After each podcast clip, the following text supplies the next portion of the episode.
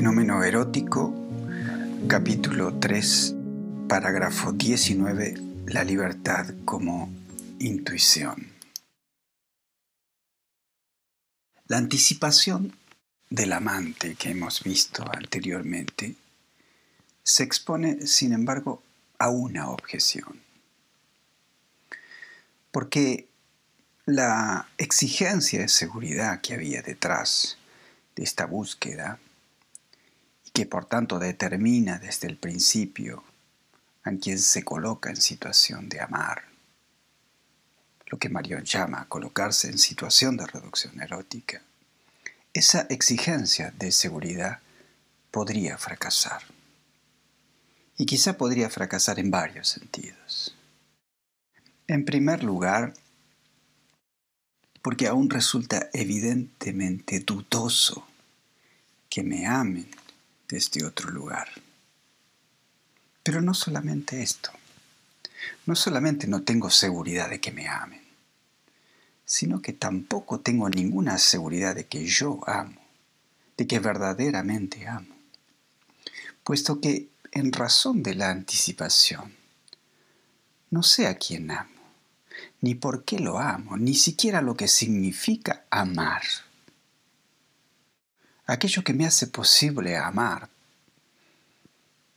dirá Marión, es decir, esa iniciativa pura, una iniciativa pura que no tiene razón suficiente. Eso que me hace amar también me vuelve enigmático ese amor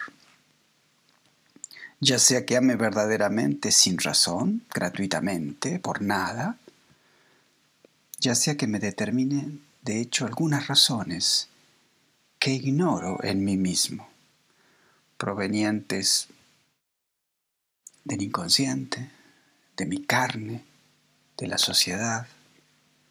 En ambos casos, nada me asegura que todavía sea yo, y solo yo, quien toma la decisión de amar, puesto que ignoro igualmente lo que puede significar tanto el yo como lo que significa amar. Por tanto, el tomar la iniciativa de amar a título de amante, que anticipadamente, de antemano y sin razón, simplemente carecería de juicio y de prudencia. Sin embargo, quizá esa objeción tenga su fuerza tan solo de un desconocimiento de lo que implica, de lo que constituye la reducción erótica. Porque vendría a sostener una vez más que para amar hace falta saber lo que se ama, por qué se lo ama y si uno se hace amar a cambio. Estas demandas son legítimas, sí son legítimas, pero únicamente en la actitud natural. Esa actitud natural donde nada se hace sin razón suficiente, sin reciprocidad ni conocimiento del otro como un objeto. Estas precauciones razonables, sin embargo, pierden toda validez cuando se ha cruzado la frontera definitiva. Es el límite que separa la actitud natural de la actitud de quien entra en el régimen de la reducción erótica, en el régimen del amor. Esta respuesta no impide que la objeción reaparezca en una forma quizá divergente. Si el amante solo se hace posible a partir de la reducción erótica radicalizada que pregunta si yo puedo amar primero, el amante la presupone. No puede provocarla, dado que el amante resulta de esa reducción. Entonces, ¿No hay allí un círculo? Un círculo que se vuelve más arbitrario, y que hace arbitrario el pasar a la reducción erótica. Se hace más arbitrario pasar a la reducción erótica que prescindir de ella. Marion concede que no tenemos la menor seguridad de que me amen desde otro lugar, que me ame otro. Y tampoco tengo seguridad de que yo ame primero. Pero esa falta de seguridad no impide que pase a la reducción erótica. ¿Por qué? Porque ésta solo se vuelve posible si admito la cuestión misma de la seguridad. Por tanto, de la seguridad que falta, de la seguridad faltante. La falta de seguridad no descalifica la postura anticipada del amante, sino que le pertenece y por el contrario le abre la posibilidad a distancia. ¿Qué resulta si admitimos esto? Que ya no esté seguro de nada, que en la reducción erótica radicalizada mi anticipación de amante me deja desnudo, vacío. Marion responde en absoluto, no, no es así pues aun cuando no posea ninguna seguridad de que amo yo primero, tengo al menos la seguridad de haberlo decidido así. Sin embargo, entre el amor al amor y el amor al otro, esa transición sigue siendo tangencial y gradual para nosotros estamos atrapados en un flujo, es decir, en el flujo de nuestra intriga finita y fáctica. Ningún amante aspira seriamente ni fácilmente a amar de manera pura al otro. Porque más allá de su convicción de haber amado, amar con miras a ese otro, él quisiera amar, pero nunca logra probarlo o probárselo. Por tanto, cabe hacerse la pregunta, ¿en qué se reconoce al amante? Más aún al amante radical, que ha traspasado la frontera de la actitud natural a la actitud de la reducción erótica radicalizada que le exige la anticipación en el amor. ¿En qué se reconoce el amante? En que casi nunca se atreve a declarar te amo, porque sabe lo que eso cuesta. Quien quiere que asegure que ama efectivamente o correctamente, no sabe lo que dice, o miente, o se miente. Entre amar, amar, y amar efectivamente al otro. No podemos señalar ninguna diferencia clara. Es una zona fronteriza que está surcada, atravesada de idas y vueltas sin escala y sobre todo sin una disminución de su caudal. Cada cual avanza tanto como puede y quiere, esperando amar al otro un poco, gracias al amor, por el amor. Amar, amar es lo que me toca. En esa decisión vuelvo en mí y con ello voy a aparecerme como tal. Pero de esto surge una paradoja, pero una paradoja liberadora.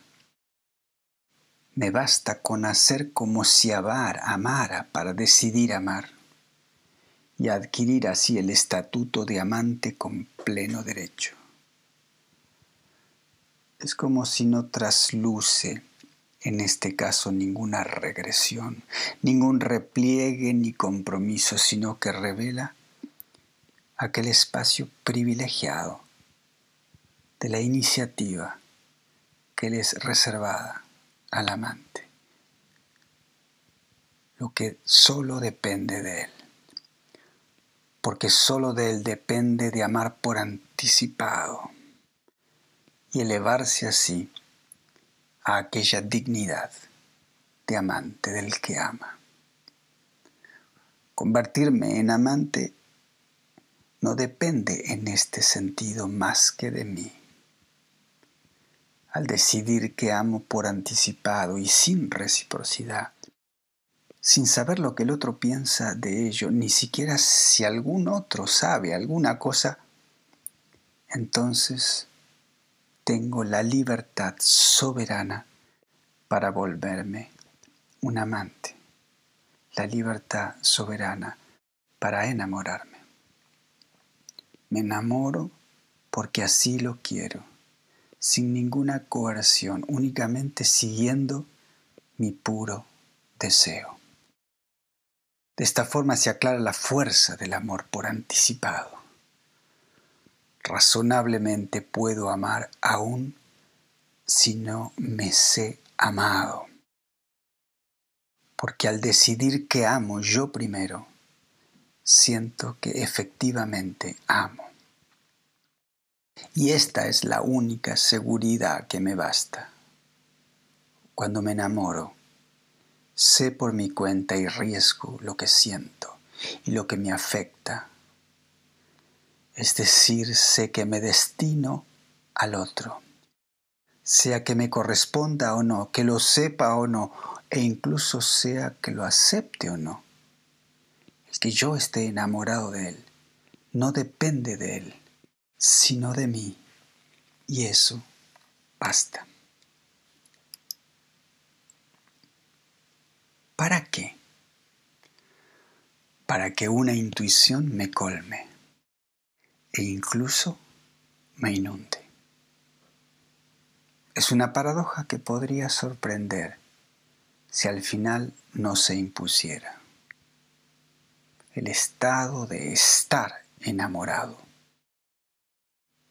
Lo que delimita todo su peligro y también su injusticia no depende de su destinatario, no depende más que de su donador, depende solo de mí, me define y no surge más que de mí.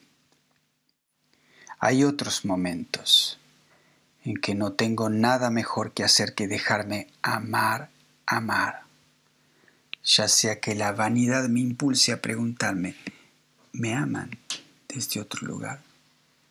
ya sea que la reducción erótica inquiera radicalmente, te puedo amar yo primero. No se trata ya del deseo, que solo puede llegar más tarde, sino de la condición misma del deseo, que primero exige ese consentimiento y la posibilidad que brinda. Nadie se enamora involuntariamente o por casualidad. Aunque solo fuera porque debe ratificarlo a posteriori, incluyendo cualquier emoción involuntaria, para saber cuándo y a qué está cediendo. La afección que experimento al comienzo de mi estado amoroso se impone de hecho en mí como una autoafección. Y esta autoafección no me abandonará, no me abandonará pronto, porque llega con mi consentimiento y no puede conmoverme sin él.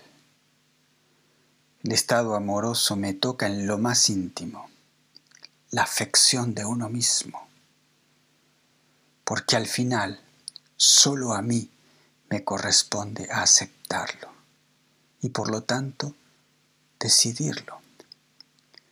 La afección por uno mismo, la autoafección.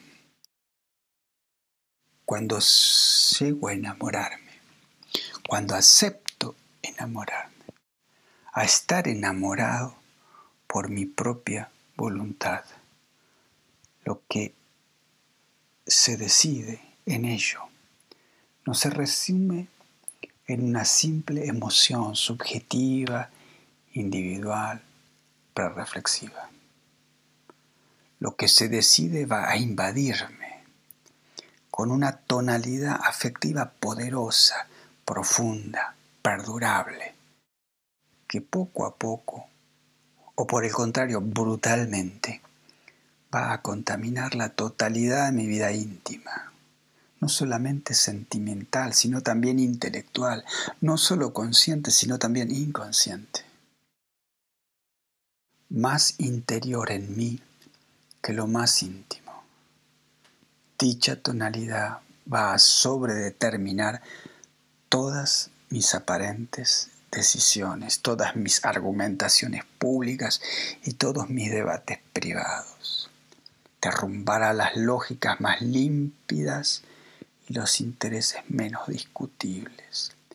Me conducirá eventualmente a las opciones sociales y relacionales más extremas, impulsándome a los estallidos más arriesgados y a los compromisos más sospechosos. ¿Qué estatuto puede otorgarle a esto? No se trata de una emoción, ni de una pasión, mucho menos de un delirio, sino de aquello que la fenomenología llama una vivencia de la conciencia. Esa vivencia, aunque provocada en mí, por mí, puesto que solo de mí depende amar, amar, no se limita a mi subjetividad. Incluye indisolublemente al otro, incluye al otro como su referencia intencional, siempre buscada, aún y sobre todo si todavía no lo alcanzo en verdad, en tanto que apunta hacia tal o cual otro preciso que me obsesiona incluso si permanece virtual. Esa vivencia se revela como radicalmente intencional, intencional por ese otro. Enamorarme por mi consentimiento, por mi decisión, corresponde a recibir una intuición tan vasta pero tan vaga todavía que podría cubrir un número indeterminado de significaciones que harían visibles otros tantos fenómenos diversos. Con la misma tonalidad afectiva que funciona como una intuición intencional de un potencial otro, puedo pretender constituir fenómenos tan precisos y visibles como diferentes y contradictorios. Fenómenos fluctuantes, provisorios, casi fantasmáticos. ¿De dónde proviene esta inestabilidad? Esta inestabilidad de los fenómenos. No proviene nunca de una carencia de la intuición, sino, por el contrario, de mi incapacidad para asignarle una significación precisa, individualizada y estable. En resumen, la tonalidad afectiva de amar, amar, se muestra como una intuición a la vez intencional hacia el otro y sin un otro asignable. Una intuición intencional pero sin un objeto intencional intuición de corresponder pero sin un concepto al que corresponder. La intuición que me proporciona la tonalidad afectiva de amar, amar, surge entonces como un exceso, pero se dispersa, se dispersa sin forma. Sigue siendo entonces una intuición vaga que torna vagabundo a mi amor por amar moralmente voluble, pero sobre todo fenoménicamente incapaz de poner en escena algún otro identificable. Una intuición ciega que no ve nunca a ningún otro, saturada en sí misma. Concede amar, amar, pero sin mostrarme nada. La intuición se revela siempre como ya dada al amante por sí mismo, en caso de que haya radicalizado la reducción erótica, preguntándose si puede amar primero, si puedo yo amar primero. A medida que progresa en la reducción o en la realización de esta reducción, la intuición provocada por esa decisión crecerá para volverse en el límite una intuición saturante, y tanto más saturante debido a que en una larga primera etapa vagabundea, difusa y privada de una significación cierta o meramente asignada. La tonalidad afectiva de estar efectivamente enamorado, alcanzando el estatuto diamante, no accede todavía a ninguna significación. El otro no interviene en ello. La intuición de amar se vuelve enseguecedora porque solo depende del amante, que una vez más hace el amor primero. Pero esta vez su prioridad le cierra a él mismo el horizonte.